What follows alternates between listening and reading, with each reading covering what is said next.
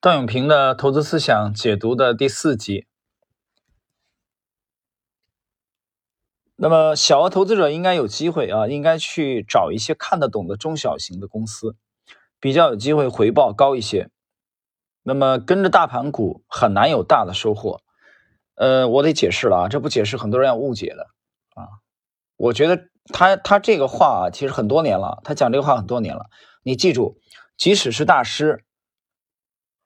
那么圣人讲的也很多话也是有适用场合的，啊，对你也不要说，有人说你不是特别喜欢段永平，我再喜欢段永平，也不是说他每一句话他没有适用的这个这个场景啊，永远都是对的，不是的，你就以当下的中国股市，从从二零一七年以来，一五年涨的是小盘股，对吧？你看这个创业板涨疯了，中小板，但一七年以来整个这个风向变了，就是以大的。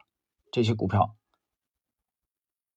为主，你看，包括今天在知识星球半鹏专栏，我早上发了一个啊，都都在指责抱团的问题。可是你怎么没想想，他为什么不抱团你手里的股票呢？他为什么不抱团你手里抓的这一大把中小市值的中小创？为什么？他抱团的是什么？他抱团的看起来是只是大盘股，他抱团的实际上是确定性和业绩。这个业绩，我个人理解还是成长性。所以段永平的这句话，大家要辩证的看待，它是有适用的范围的。小额投资者去投一些中小型的公司啊，随着它长期的发展，回报比较高。这是这 N 多年前说的话了啊。他最后一句，跟着大盘股很难有大的收获，你千万别把它当成四海而皆准，永远都适用的。你你这两年，你二零二零年啊，这个一七年以后这几年，你拿了一堆这个小的股票，当然也有涨得好的，有。我没否认啊，那尤其是一七年和和这个去年二零二零年这两年，这两年你配置的都是这个流通市值很小的股票，你根本没钱赚的，你不亏就不错了，就算你命好了啊。所以这一条大家要要要明白，它有适用范围的啊，它它其实是那个阶段某某可能比较适用于某某一个阶段而已。接下来，如果苹果为开始为了生意而不是。用户体验的时候就该考虑离开了，这话讲的很好啊。比如最近就有人对苹果很有争议啊，我用的是苹果，我之前用三星啊，用了以后后来慢，嗯，三星的系统也是安卓嘛，我我现在也不知道它到底解决这个问题没有，我也不清楚，因为呃，那个是一二年啊，一二年三星那个大屏的是朋友送的啊，那是我用的最后一部三星，用完那个。那三星用两年就就比较慢了，啊，可能就就不是很快，啊，然后就换苹果，一直用到现在。那等于实际上从那那部三星以后到现在一直用苹果。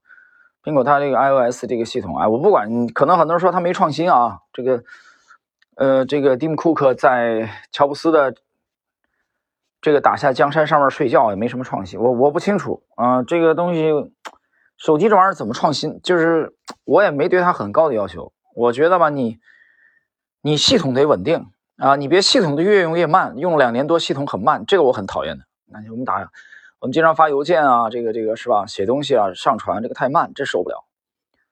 所以他段永平刚才讲说，如果苹果不是在乎苹果一个最大特点，它在乎用户体验。实际上，我觉得当初乔布斯，你看乔布斯的特点，对吧？你包括特斯拉，但特斯拉有没有问题？也有问题啊。当然，我虽然不像查理芒格和沃伦巴菲特那样看不上这个这个。啊，埃隆·马斯克啊，我觉得马斯克是一个伟大的企业家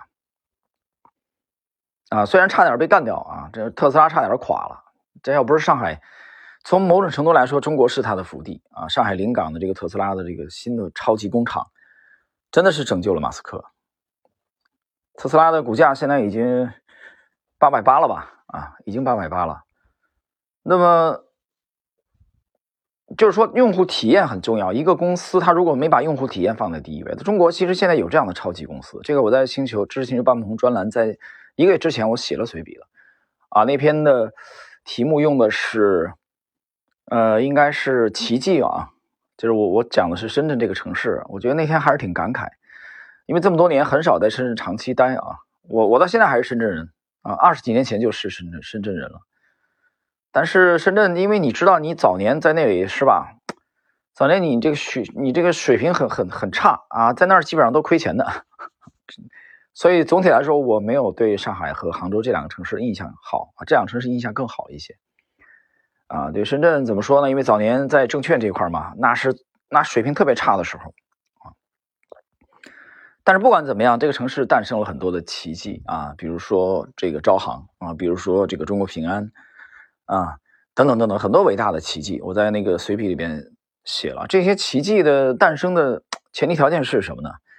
我觉得你招行这个东西给我们当初的印象，在深圳的时候，这个招行刚发那卡的时候，我我我觉得客户感受特别特别重要，就他特别在乎客户的客户的这种这种体验啊。作为一家私营的银行啊，招商局下属的，那么，所以这句话段永平讲，他不把用户体验放在守卫的时候啊，他只是为了生意，只是为了赚钱的时候，就该考虑离开了啊。这个这个东西的评价实际上是一个定性的，它不是一个定量的。但对他这样的老江湖、投资老司机来说啊，我觉得，呃，这不是一个难事儿，它是一个高度概括的。那我们可以学到什么？拿这个来去分析一家公司啊，它是否可能继续伟大？那是看就看它是否把用户体验放在最重要的位置，而不是单纯的赚钱啊，为了生意。那赚钱无可厚非嘛，对吧？您给客户提供了价值，解决了客户的需求。比如中国现在我讲了，中国制造业有这样伟大的公司，有啊，至少有这样。呃，或者说具备了部分这样特质的伟大的公司，它立足于解决这个去，呃，非常重视客户体验，给客户创造价值，同时它的公司成长啊，它也生意也赚钱。我觉得这个是相辅相成的吧，啊，所以今天我们对这一点啊有一些感悟。好了，那么今天的第四集就到这里。